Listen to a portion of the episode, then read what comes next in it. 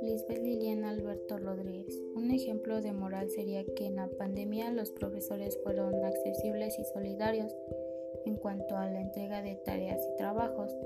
Un ejemplo de norma sería que nosotros como estudiantes entramos a las clases en línea a tiempo, en el horario establecido.